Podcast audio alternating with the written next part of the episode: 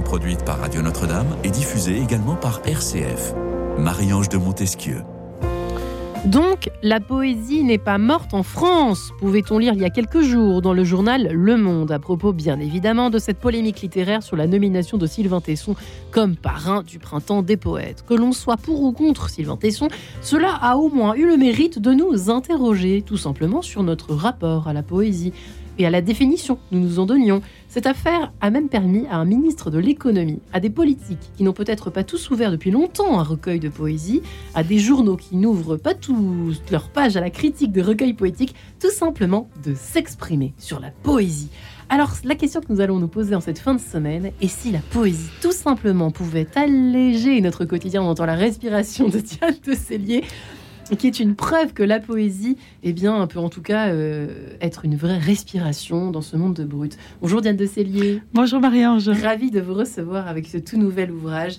Euh, éditrice que vous êtes, on ne vous présente plus. Vous êtes spécialisée dans ces grands textes de littérature que vous exhumez, que vous dégotez, illustrés par les plus grands peintres. Et le dernier, donc, tout simplement s'intitule Poésie au pluriel euh, d'une certaine Emily Dickinson, je dis une certaine, pardon, euh, c'est vrai qu'elle n'est pas très connue en France, cette femme. Hein. Elle l'est de plus en plus, et puis elle a ses, grâce à Loudoyon.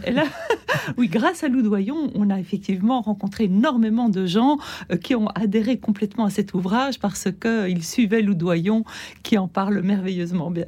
Ouais. Et euh, vous êtes donc venu avec cet ouvrage. précisons qu'il est illustré, comme à chaque fois, par les plus grands peintres. Et donc là, par des peintres de la première moitié du XXe siècle. Pourquoi ce choix? C'est euh, un courant poétique très très particulier qui est la poésie moderniste américaine. En fait, ce sont tous des peintres qui ont voulu s'affranchir de l'Europe et créer leur propre peinture avec leur propre regard et en se détachant complètement des codes qu'on pouvait leur imposer en Europe. Et ce sont des peintres qui explorent la nature américaine, les espaces, la profondeur des espaces, des villes, des gens, avec un regard qui va au-delà de ce qu'il voit. Donc on est dans la figuration, mais une figuration presque transcendée, transcendante et tirant parfois vers l'abstraction.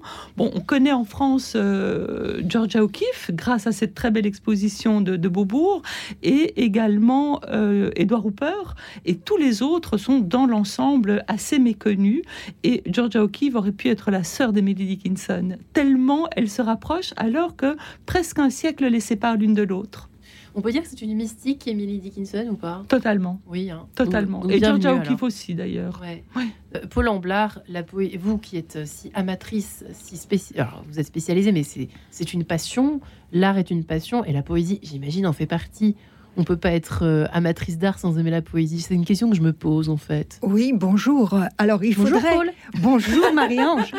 il faudrait définir peut-être la poésie. Eh bien, je vous propose de donner la définition qu'en donne une certaine Emily Dickinson, puisque c'est elle qui est célébrée aujourd'hui. Il était poète, quelqu'un qui distille un sens étonnant à partir de significations ordinaires. Oui, c'est pas mal. Moi, j'ai envie de vous répondre par un, petit texte de Christian Bobin que j'ai que j'ai choisi mm. pour vous aujourd'hui, qui définit également le poète dans La Dame blanche, qui est le livre où il parle d'Emily Dickinson. Il dit ceci un poète, c'est joli quand un siècle a passé, que c'est mort dans la terre et vivant dans les textes. Mais quand c'est chez vous, un enfant épris d'absolu, bouclé dans sa chambre avec des livres, comme un jeune fauve dans sa tanière enfumée par Dieu, comment l'élever? Les enfants savent tout du ciel jusqu'au jour où ils commencent à apprendre des choses. Les poètes sont des enfants ininterrompus, des regardeurs de ciel impossibles à élever. On parlait de Paul aussi, Paul Amblard, oui. la chambre d'une âme. En tout cas, je vais terminer votre présentation. Pour ceux qui ne vous connaissent pas encore, cher Paul Amblard, magnifique présentation, définition de la poésie par Diane de Cellier. Paul Amblard, vous êtes historienne de l'art, spécialisée dans l'iconographie du Moyen Âge, la symbolique chrétienne. Et donc, euh, parmi vos nombreux ouvrages, le dernier, c'est La chambre de l'âme, euh, publié chez Salvator. Et de fait, cette définition, euh, j'imagine que vous y adhérez.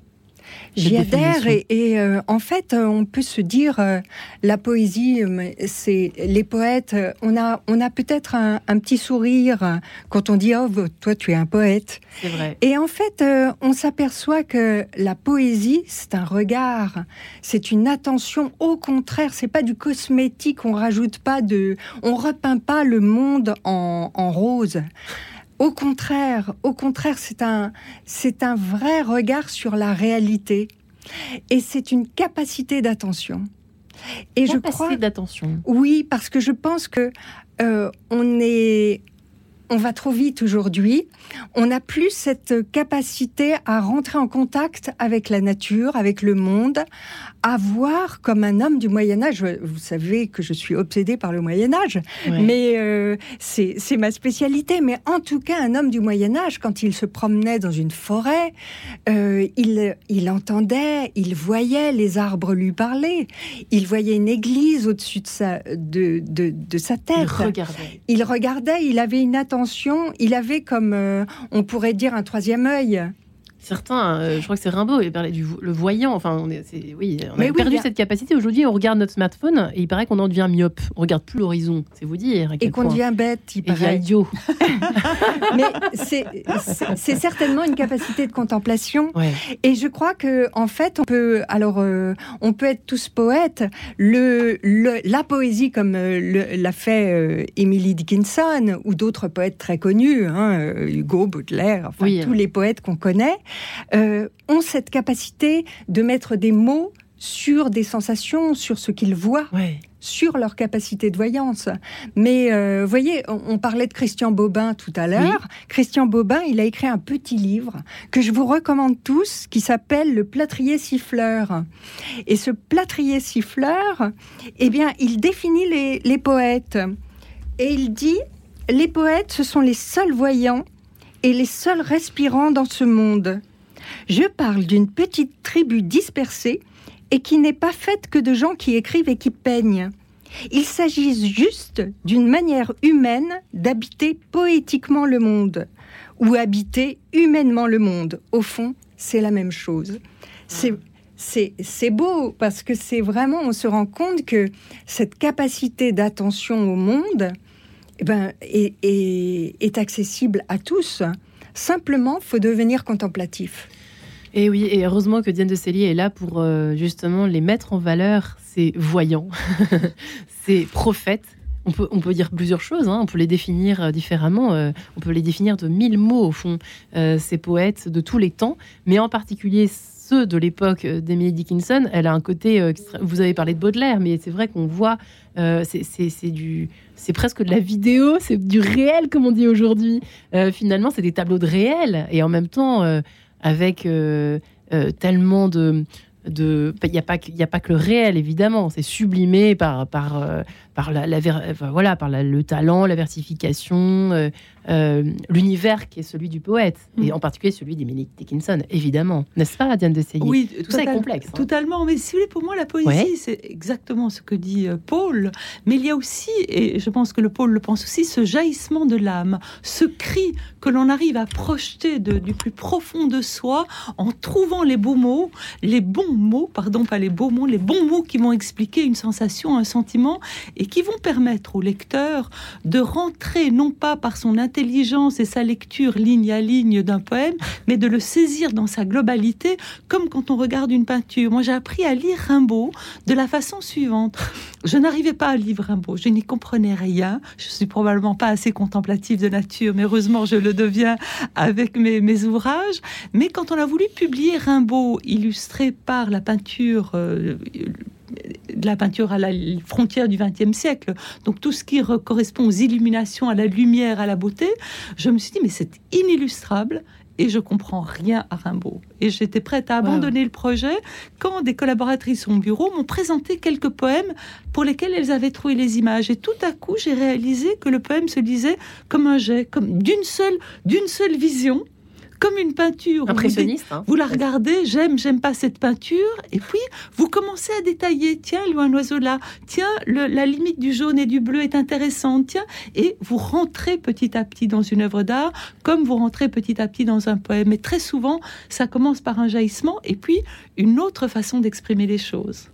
Et c'est vrai que malheureusement, alors je ne sais pas comment c'est ailleurs, dans d'autres pays, comment c'est transmis la, poésie, mais j'avoue qu'en France, peut-être euh, pour nous arrêter quelques secondes, parce que c'est pas forcément la partie la plus intéressante de l'émission, mais on a souvent tendance à nous apprendre à apprendre par cœur d'abord un poème, de façon et à l'analyser plus tard de façon euh, presque mathématique, Diane de Cellier. Alors, c'est vrai qu'après, retrouver l'amour de la poésie n'est pas forcément chose aisée. Vous ne trouvez pas? Euh, Je ne suis pas totalement d'accord. C'est vrai que c'est fastidieux d'apprendre des poèmes par cœur, mais en même temps, je trouve que cela permet déjà d'entretenir sa mémoire, ce qui est important, et puis de donner du temps et de l'importance à la poésie pour en trouver les rythmes, pour en trouver les saveurs, pour les comprendre. Alors, ça peut en dégoûter certains, comme ça peut aussi donner le goût de la poésie à d'autres. Et, et pour moi, je, ne sais pas si Monsieur Attal m'entend, mais je donnerais beaucoup plus de cours de poésie et d'apprentissage de poèmes à l'école. Pourquoi? Ça Pour cela, justement, mm. la mémoire, déjà, ce qui est important, et puis euh, la connaissance de quelque chose qu'ils ne vont pas forcément comprendre tout de suite, mais qui va les habiter. Quand je pense au nombre de poèmes que nous apprenions enfants et que nous connaissons encore, que nous connaissons encore, que nous récitons, donc connaissant des bribes, et quelque part, c'est le, le fondement aussi de notre culture, la poésie. L'amour qu'une vie peut montrer ici-bas n'est qu'un filament, je le sais de cette chose plus divine qui se pâme sur le visage du midi et frappe le briquet du soleil et retient l'aile de Gabriel.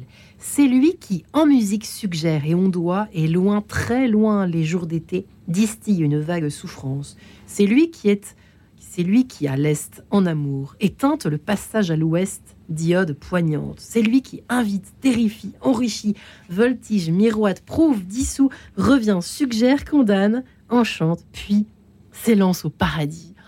Waouh, effectivement, là on y est. Là on y est complètement. Dans cette peinture en plus. Mais c'est vrai que c'est toujours un peu perturbant. Euh, Paul Amblard, vous qui vous passionnez pour l'iconographie du Moyen Âge, mais l'iconographie en général, est-ce que c'est est -ce c'est un plus finalement ou est-ce que c'est un piège?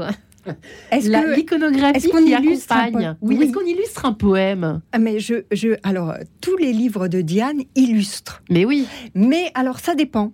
Soit on illustre quelque chose pour mettre en valeur, soit on apporte une information en plus. Et je pense que tout le génie de, des éditions Diane de Cellier, ça réside dans cet apport en plus. C'est-à-dire que elle, euh, bon, évidemment, je peux le dire puisque tu ne, tu ne parles pas à Diane.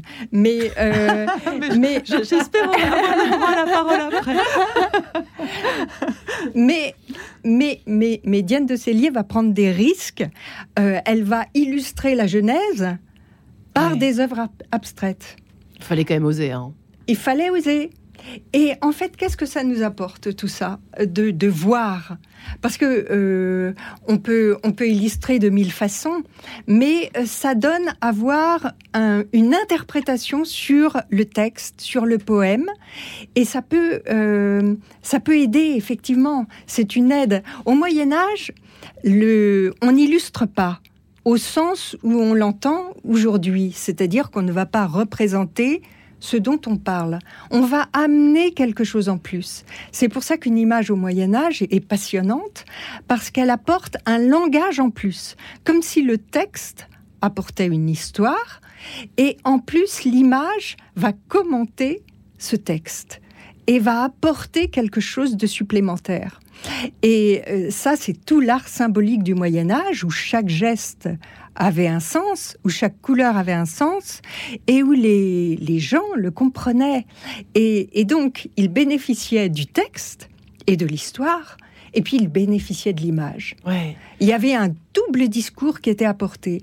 Alors, je, moi, je suis pour illustrer chaque poème et chaque euh, Mais c'est vrai que, évidemment, le secret, moi j'ai envie de vous poser la question, d'Anne de qu'on doit vous poser mille fois par jour ou par semaine, c'est euh, comment vous faites le choix, comment vous trouvez un, poème, vous devez le fermer les yeux, voir s'il y a des couleurs. Je sais pas. Comment vous faites? Comment vous faites? Alors, je vais vous répondre à comment je fais, mais j'aimerais répondre à, à, Paul également, parce que Paul est un exemple absolument magnifique, non pas d'illustration euh, de, par exemple, nous avons travaillé sur l'Apocalypse de Saint Jean ensemble, illustré par la tapisserie d'Angers. Et c'est Paul qui a fait les commentaires de la tapisserie d'Angers pour éclairer le texte de Saint Jean, et il a fait, en faisant ça, l'exégèse, non pas du texte de Saint Jean, mais il a fait l'exégèse des, tapisseries, qui ont été faites pour illustrer le texte, en apportant également le regard du tapissier Nquin de Bruges, enfin du dessinateur des cartons, et en faisant quelque part œuvre sur œuvre, c'est-à-dire qu'elle commente les commentaires d'un texte sacré. Et cela donne une ouverture absolument bien plus grande. Ça, c'est la première chose que je voulais vous dire. Et elle fait en cela un travail absolument extraordinaire parce qu'elle va creuser véritablement au plus profond de l'interprétation à travers les images du texte. Et donc un regard très très différent. Ça, c'est la première chose. La deuxième, l'illustration est un terme que nous utilisons, mais qui quelque part n'est pas juste, parce que en fait, ce que nous faisons, c'est pas vraiment illustrer, c'est trouver des images qui vont rentrer en résonance, qui vont rentrer en dialogue, qui vont apporter quelque chose de plus que le texte. Si on me parle d'un papillon, je ne vais pas mettre un papillon en gros plan, mais je vais mettre dans ce que le poème exprime l'envol du papillon tel qu'il est présenté dans, euh, dans une image qui va nous permettre de monter un cran plus haut d'une certaine façon. Et je pense que ça, c'est vraiment ce qui caractérise ce qui caractérise notre démarche, la première fois qu'on a fait cet exercice extrêmement périlleux, c'était avec les fleurs du mal de Baudelaire que nous avons illustré par la peinture symboliste et décadente. Mais en fait, dans un poème de Baudelaire, euh, il va des cimes à l'abîme, et il faut qu'on essaye de comprendre quel est le point le point d'or, quel est le point fort, pour essayer de trouver une image qui va nous faire rebondir? Et nous faisions des séances de travail, je vois encore avec toute la table qui était inondée d'images symbolistes et décadentes, en train de lire des poèmes et d'essayer de voir quel est le jaillissement pictural qui jaillissait du cri du poète. Vous voyez, donc c'est vraiment par étage. Et nous avens fait le, même travail, évidemment, avec Émilie Dickinson. comment est-ce que vous faites? Vous rentrez dans la, dans la vision de, du personnage dont il est question, enfin du poète en question? Là, par exemple... Euh, euh, euh Emily Dickinson, pardonnez-moi, j'étais sur Baudelaire et sur, euh, sur tous les autres. Et c'est vrai qu'on se demande comment, parce qu'il faut quand même sacrément bien connaître euh, il faut même se, rapprocher intimement de, ce, de, la poétesse ou du poète en question. Pour ou alors de ne pas le connaître du tout. Ah, et puis le découvrir, le découvrir, lire les poèmes à haute voix, euh, se rassembler, euh, méditer dessus, exprimer ce que l'on ressent. À plusieurs. Et puis à plusieurs, on a fait ça très souvent à plusieurs. Et puis trouver l'image qui va, qui va jaillir et qui va apporter quelque chose de plus, comme une autre note de musique, une autre couleur, un autre éclairage. Alors, mesdames, pour répondre quand même à la question, parce que les éditeurs risquent d'être un peu frustrés à la fin si on n'y répond pas, euh, est-ce que en quoi cela allège, en quoi la poésie allège-t-elle notre quotidien? Peut-être point d'interrogation parce qu'on y parle de, mort, de naissance, de mort, de vie, d'amour, de peur, d'angoisse, de, la vie. Euh, Paul Amblard et Diane de Cellier, Paul Amblard? Moi, je pense que le maître des mots, euh, même si ce sont des, images euh, poétiques, hein, euh, avec des couleurs, avec des, symboles, je pense que mettre des mots sur des, des sensations, encore une fois, du réel, parce que, à mon avis, un poète creuse très profond dans son âme. Et je, je pense que ça, ça fait beaucoup de bien parce que euh, ça fait du bien à la fois à celui qui crée le, poème et qui le tisse d'ailleurs, qui se forge. Vous savez, il y a Jean-Paul II, il a écrit la lettre aux artistes. Et dans la lettre aux artistes, il raconte que l'artiste, en créant, se crée lui-même. Et je trouve que c'est très juste, parce que celui qui arrive à mettre un mot sur quelque chose qu'il sent au plus profond de son âme, définit le monde, en quelque sorte, et le réhabilite, l'apprivoise. Et, et, il permet au lecteur d'apprivoiser aussi le monde. Et, c'est, euh, ça fait du bien, parce que on contrôle pas tout, mais voire pas grand chose du pas tout, grand chose, hein. mais au moins on peut tenter de définir un peu les choses et de les les, les, apprivoiser, encore une fois, je crois que c'est le, c'est le terme. Pas de se les approprier, parce que, encore une fois, on ne possède rien, mais au moins de, d'essayer de, de, de définir pour se définir aussi. Ça allège ou ça. Hum, comment peut-on dire? J'ai oublié le, le c'est drôle, j'ai oublié le deuxième verbe. Chère Diane de Cellier, je voulais ça, ça plombe ou ça allège la, la poésie? Parce que c'est quand même tragique aussi, bien souvent. Pour moi, la, la, poésie allège. Alors, Paul nous parle surtout du point de vue du poète qui oui. crée. Et moi, je vais plutôt vous parler du lecteur, lecteur. qui lit le poète, parce que c'est un aspect complètement différent. Euh, je vais faire une petite digression en vous disant, par exemple, moi, je publie beaucoup de textes de mythologie, l'Iliade et l'Odyssée, euh, l'Énéide, les Métamorphoses de oui. le, le, Ramayana, la Bhagavad Gita, enfin, tous des textes qui sont plus anciens. Et qu'est-ce qu'ils apportent au lecteur Ils apportent cette distance créée par les siècles qui nous séparent de l'œuvre et par les peuples qui nous séparent d'aujourd'hui. Donc on peut apprécier les valeurs qui sont transmises, les valeurs de courage, les valeurs d'amitié, toutes les valeurs très très fortes qu'on nous apprend dans ces livres fondateurs et surtout la culture grecque et latine qui est vraiment la nôtre, on apprend par la distance à comprendre ce que l'on ressent, ce que l'on perçoit et comment on peut vivre avec ça. Et la, la poésie distance. crée cette même distance entre le texte poétique et soi-même. Et, et, oui, pardon. Oui. Ensuite, pour corde, andante con moto, mais j'aurais pu vous laisser finir votre phrase quand même. non, non, non, mais vous pouvez m'interrompre autant que vous voulez. Euh, mais donc, c'est cette, c'est cette distance qui nous permet de saisir les émotions, de saisir une pensée, de saisir quelque chose au-delà des mots et au-delà de ce que le poète veut exprimer. Mm. Et si vous voulez, tout à l'heure, j'aimerais beaucoup vous lire un poème que j'adore, qui s'appelle Je mourus pour la beauté, wow. et qui résume un petit peu, je pense, tout ce que nous sommes en train de dire par rapport à la profondeur du texte poétique et de la manière dont on peut le lire. Léos Janasek, tout de suite. Je sais pas tellement comment ça se prononce, mais bon, c'est pas grave. La suite pour cordes, Andante con moto, à tout de suite. En quête de sens, une émission produite par Radio Notre-Dame et diffusée également par RCF.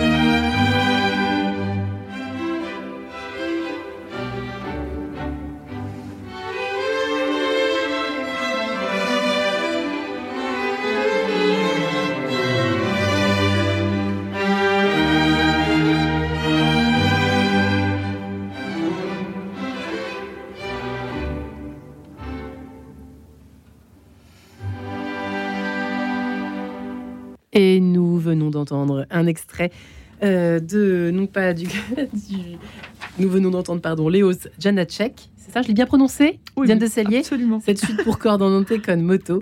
Et nous nous retrouvons pour parler de poésie en cette fin de semaine. Et si la poésie pouvait tout simplement alléger notre quotidien, nous donner cette distance par rapport au réel et aux, et aux difficultés et aux souffrances de notre quotidien et de notre vie terrestre, je crois que la réponse est déjà oui avec nos deux invités, Diane de Cellier donc et Emily Dickinson.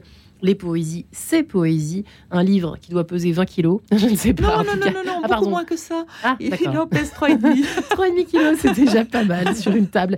Bref, euh, illustré magnifiquement également. Merci infiniment d'être là, ainsi que Paul Amblard, historienne de l'art, spécialisée, spécialisée qu'elle est dans l'iconographie et l'iconographie du Moyen-Âge, et qui a publié dernièrement La Chambre de l'âme aux éditions Salvator.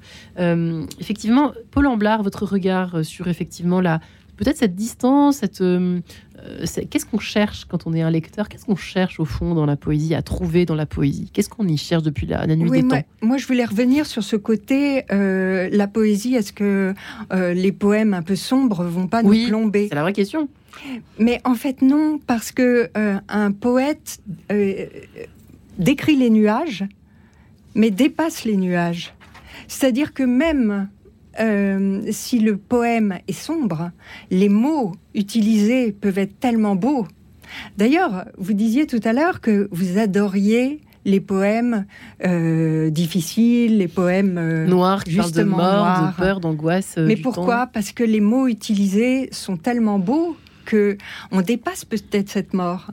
Et vous voyez, il y avait Alfred de Vigny qui disait que la poésie, c'est de l'enthousiasme cristallisé. Ah, c'est joli.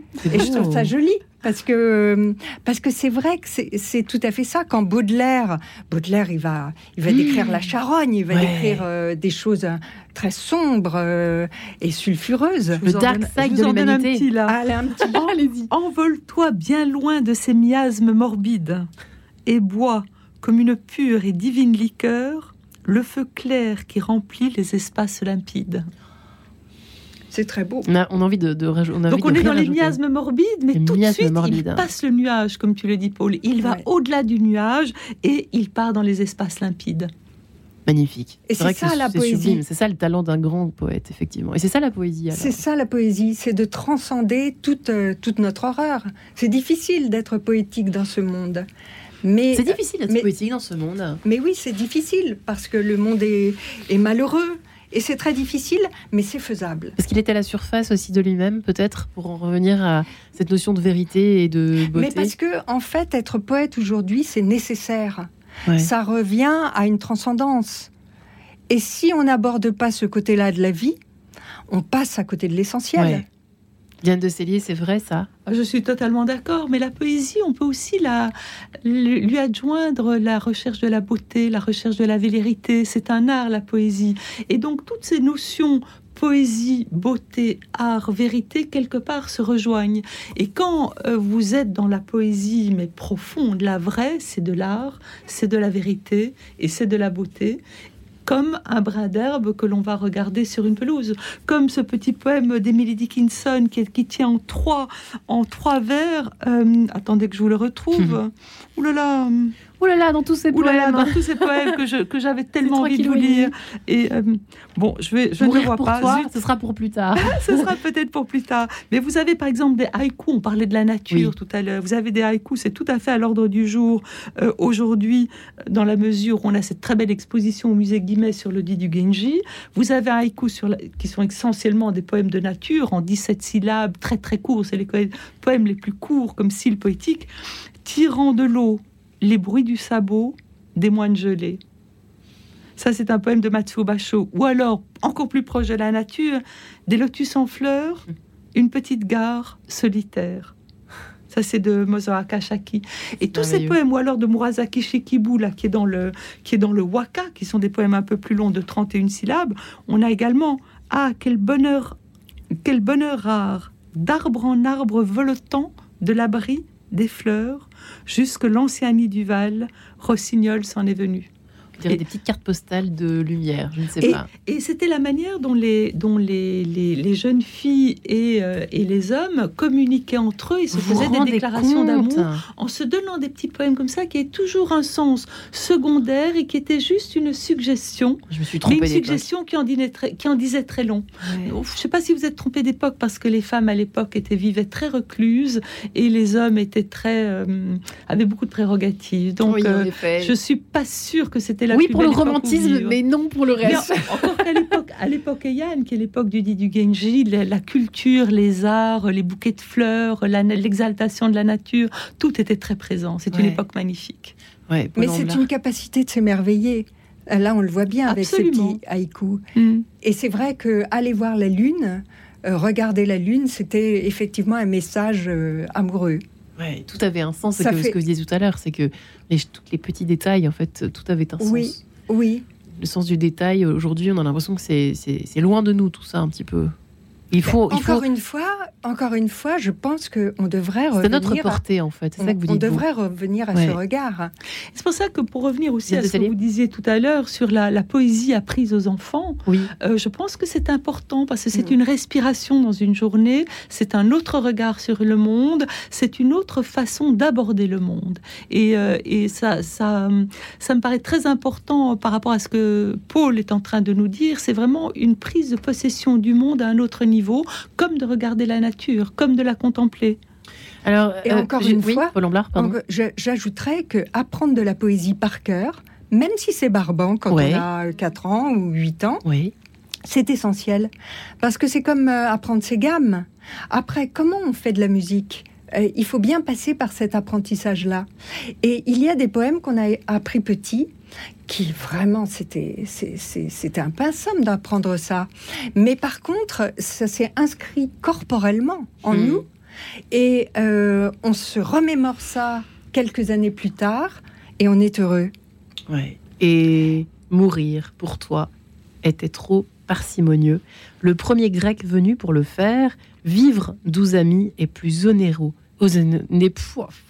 Vivre douze amis est plus onéreux. C'est ça que j'offre. Mourir est moins que rien. Une fois passé, mais vivre inclut de mourir maintes fois sans pour autant la trêve de la mort c'est presque un haïku. Euh, c'est d'une profondeur terrible parce que ce qu'il nous dit, c'est qu'en fait, euh, mourir est facile quelque part, alors que vivre, c'est mourir maintes fois. Euh, de le dire de cette, avec cette forme poétique nous fait vraiment prendre la mesure de ce que représente la vie et de ce que cela représente comme courage de vivre et donne à la mort sa portée, mais en mettant la mort comme quelque chose de, de, doux presque. De presque doux.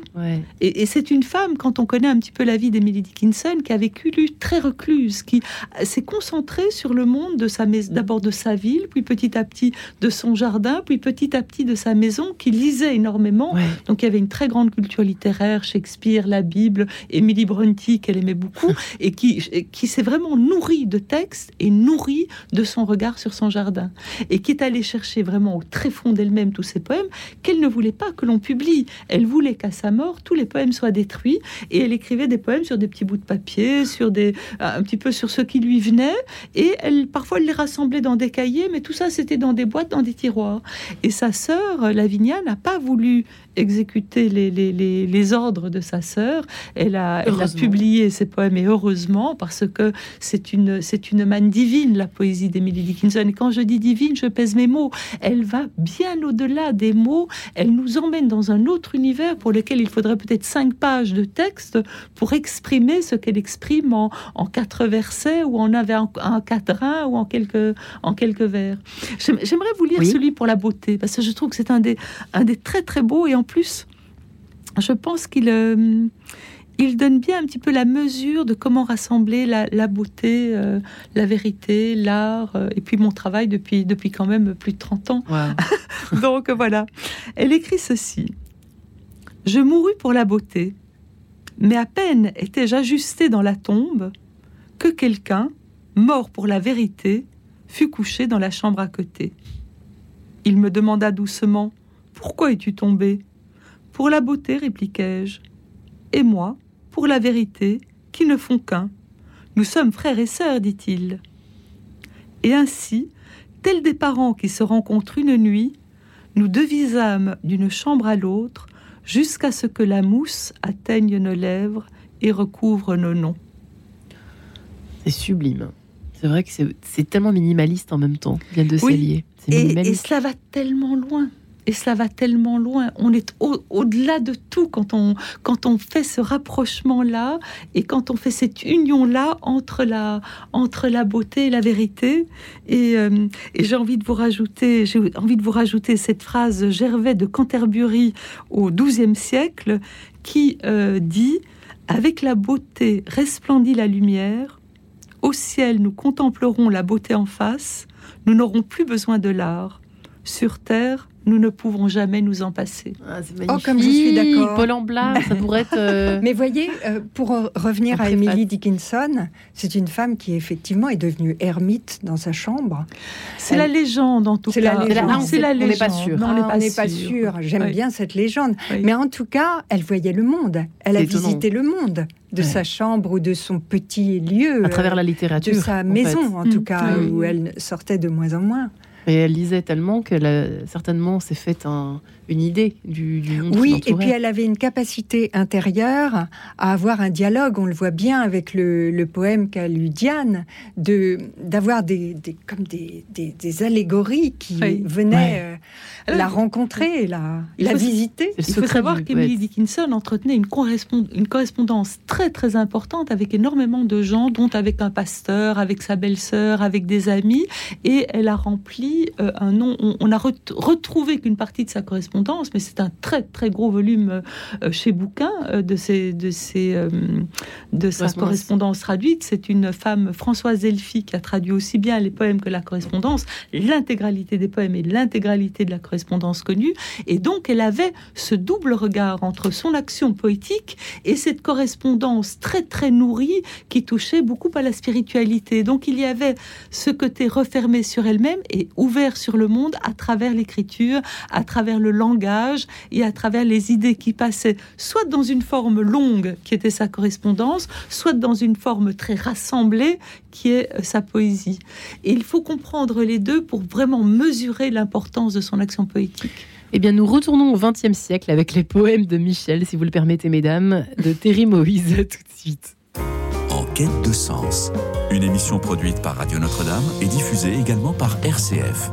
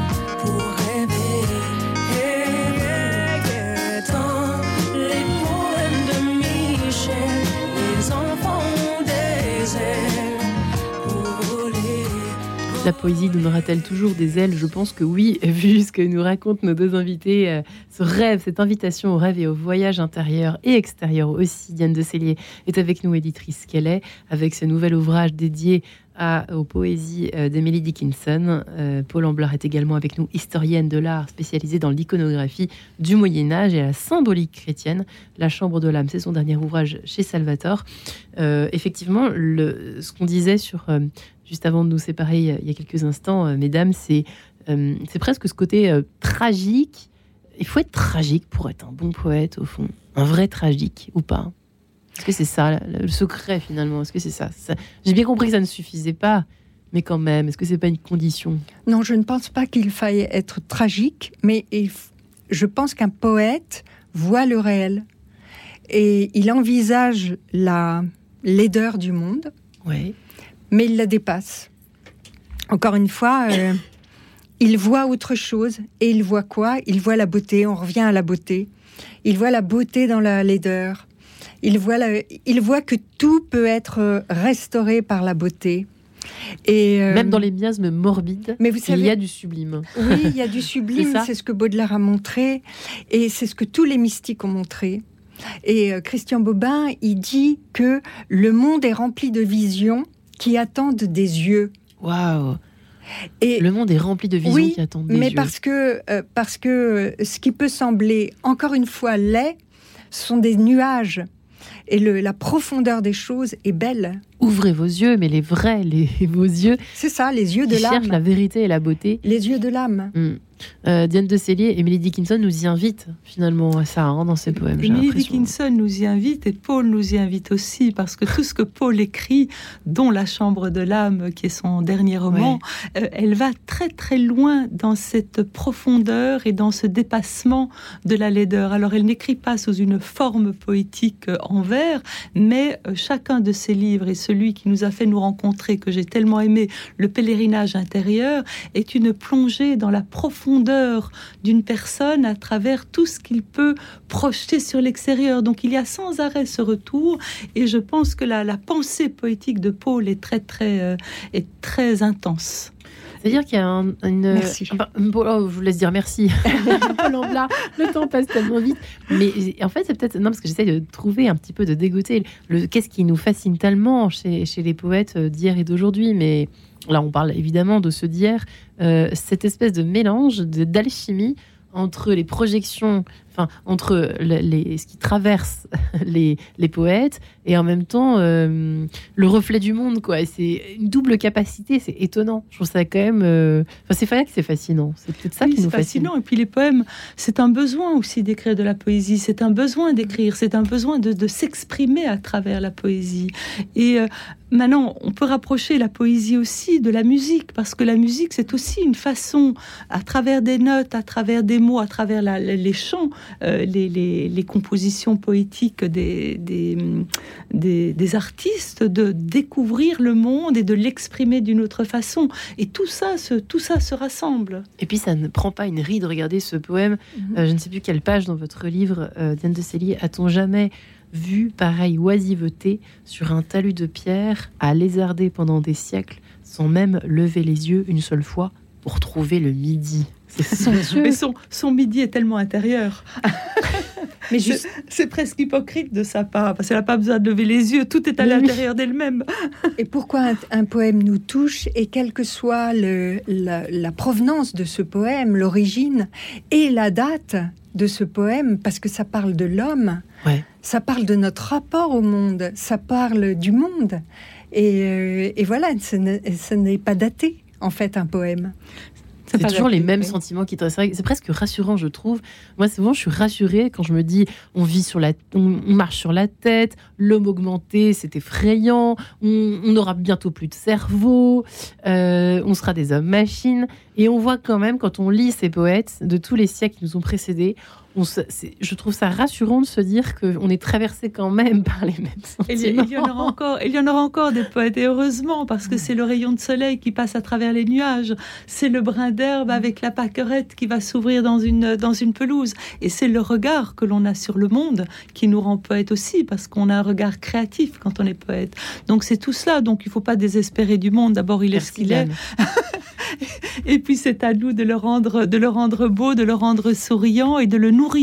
Et la poésie nourrit énormément. Et elle apprend à être ce et que l'on est. Absolument. absolument. Il y a une. Et puis, si vous voulez, aussi, dans la, dans la poésie, il y a, et pour Emily Dickinson, c'est certainement très vrai, il y a tout son monde intérieur. Et ce monde intérieur, le je suis, on va le retrouver, c'est une, thématique qui m'intéresse toujours beaucoup, on va le retrouver aussi bien chez les, chez les hindous, avec par exemple dans la Bhagavad Gita, ce texte magnifique, je suis le goût de l'eau, la lumière de la lune et du soleil, la syllabe des savoirs sacrés, la vibration sonore dans l'espace la virilité des hommes, le parfum de la terre, je suis l'ardeur du feu, la vie de tous les êtres. Et quand vous lisez ça, presque comme une poème, comme, une prière, vous ne savez même pas comment ça vous nourrit, mais ça vous élève complètement.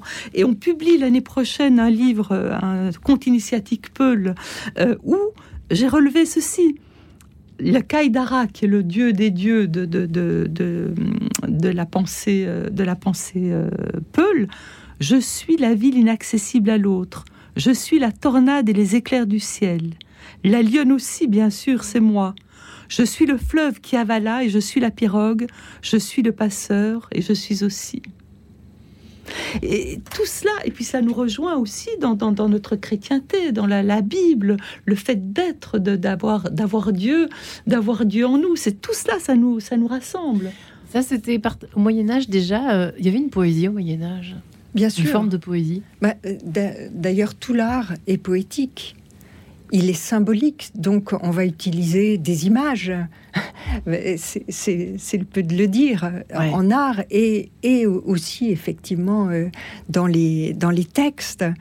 Euh, c'est une façon, encore une fois, de mettre des mots sur des sensations, sur une spiritualité, sur c'est essayer d'apporter une définition du monde et aussi de se placer, de, de voir comment dire, d'avoir un rapport au monde qui, a, qui est aussi, euh, voilà, on regarde, on regarde la beauté et la beauté nous crée.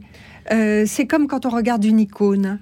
On regarde une icône, mais on n'est pas que spectateur de cette icône. Cette icône nous renvoie un langage, nous renvoie une poésie qui fait qu'on va devenir différent. Une sorte de prière, j'aimais bien la définition de Célé. Vous êtes d'accord, Paul? Bah, Une sorte de prière, une poésie, quand on ah une poésie. ça touche tellement au cœur de ce que l'on est que ça ne peut être qu'une prière, parce que ce que l'on est, euh, nous sommes des êtres spirituels.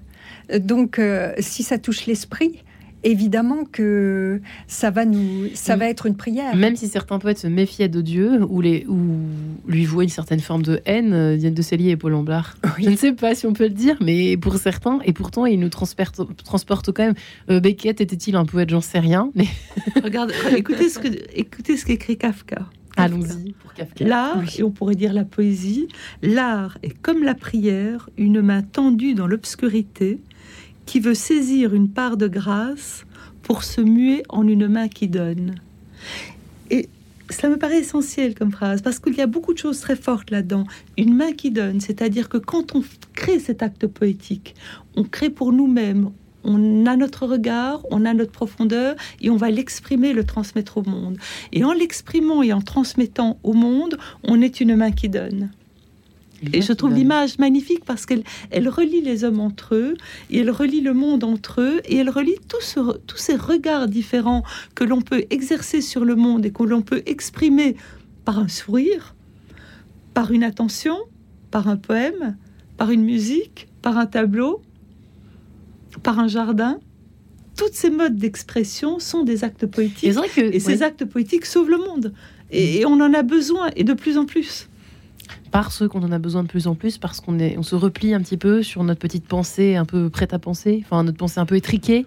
Oh, notre petite pensée prête à penser, on l'aura toujours, mais il faut essayer de l'élever. Et, c'est vrai que les poètes nous aident à l'élever. Et c'est vrai qu'on pourrait se dire, de prime abord, qu'un poète est un peu centré sur lui, etc. Alors qu'en fait, c'est une main donnée. Effectivement, euh, peut-être c'est ça qui, qui est étonnant. Euh, de prime abord, on se dit, voilà, ce sont des êtres, dont on les, on les imagine dans leur, un peu leur tour d'ivoire ou leur derrière leur, euh, leur, leur, euh, leur grimoire, enfin bref, j'imagine bien avec leurs plumes doigts, peu importe, mais c'est vrai qu'on les, les imagine hors du monde. alors qu'en fait, ils sont au contraire complètement euh, tournés vers le monde. Les, poètes nous permettent justement de dépasser euh, nos, nos, nos, réflexes de, de, de, de, voir que, que le monde est au-delà du visible. Et c'est une ouverture d'esprit c'est une ouverture du regard. Euh, une petite phrase de Rilke. Hmm. Si votre quotidien vous paraît pauvre, ne l'accusez pas. Accusez-vous vous-même de ne pas être assez poète pour appeler à vous ses richesses. Pour le poète, rien n'est pauvre. Il n'est pas de lieu indifférent. Ça aurait été un beau ah, mot de la fin. Ça aurait été un beau mot de la fin, ça, Paul Amblard. mais c'est pas fini. Quand vous Emily Dickinson, pour rejoindre ce que vous disiez il y a deux minutes, Emily Dickinson, on peut croire qu'elle vit dans ses grimoires enfermée sur elle-même et dans son monde à elle, mais regardez la diffusion qu'a eu sa poésie après sa mort. C'est une fleur qui s'ouvre, c'est un arbre qui, qui étale tout son feuillage, c'est vraiment un cri lancé vers le ciel dont nous profitons tous aujourd'hui. Et cette, cette phrase de Rilke est absolument, est absolument magnifique aussi, parce qu'effectivement, elle nous, elle nous relie, elle nous relie tous. Est-ce que le, le, tragique, on a une mauvaise définition peut-être aujourd'hui aussi du, du, tragique, comme si c'était une fatalité qu'on pouvait pas. La poésie peut-être nous apprend à nous à dépasser ce qui apparaît apparemment est tragique. Bien d'essayer, c'est un peu ça aussi. Oui, probablement, hein probablement. Ça traverse les nuages, comme vous disiez tout à l'heure, ça nous aide à aller vers le soleil. Oui. Euh. Mais maintenant, tout dépend aussi de, du, du, et du poète Qu'est-ce qu'il va, comment va-t-il transcender le côté tragique de ce qu'il vit? Avec quels mots va-t-il l'exprimer? Et où va-t-il rejoindre notre, notre âme et nos émotions? Et puis, du point de vue du lecteur, en quoi le tragique du poète va me permettre de dépasser ma condition humaine ou de dépasser les problèmes euh, que j'ai et me permettre de regarder dans une autre dimension, à une autre altitude, euh, avec un angle ou un prisme différent, comment, à partir d'une matière qui est donnée librement, sans jugement et sans conseil, comment est-ce que j'en fais quelque chose? Est-ce qu'Homère, par exemple, était un poète? Est-ce que finalement c'est l'âme du poète qui compte? Qui prime dans, dans la définition de la poésie. L'âme, et puis aussi la manière dont il va l'exprimer, parce que l'âme du poème lui appartient pour être poète en lui-même, mais après, la diffusion et le partage est quelque chose de très très important pour, euh, ben, pour, euh, pour communiquer. Donc, la chambre, donc vous, vous êtes une vraie poétesse finalement. Euh, J'allais dire, bah, Diane de Céline, on est devenue une, moi, et Paul en est une alors. Moi, je n'écris pas de poème, enfin pour l'instant. Vous avez l'âme d'une poétesse. je ne sais pas, mais en, en tout cas, je, je, pense que c'est une vision particulière, encore une fois et que le poète euh, nous permet de pas de s'échapper. Pas de s'échapper. Au contraire, de ne pas se distraire. Euh, ce n'est pas une distraction, une poésie.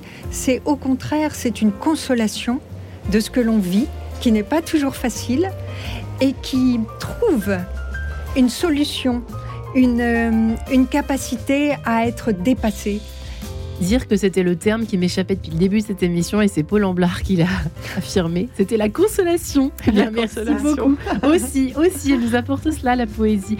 Merci mesdames. Je rappelle ces poésies à se procurer d'urgence. Diane de Cellier, les poésies d'Emily Dickinson, euh, y, compris euh, poétiquement et picturalement. Euh, c'est euh, presque un essentiel pour cette saison hivernale et bientôt printanière. Merci infiniment d'être venu jusqu'ici dans nos studios. Merci Paul Amblard et votre chambre de l'âme non moins poétique chez Salvatore. Merci. Merci, merci, merci à Cédric Copa d'avoir réalisé l'émission et Jessica Vianinic pour l'avoir réalisée.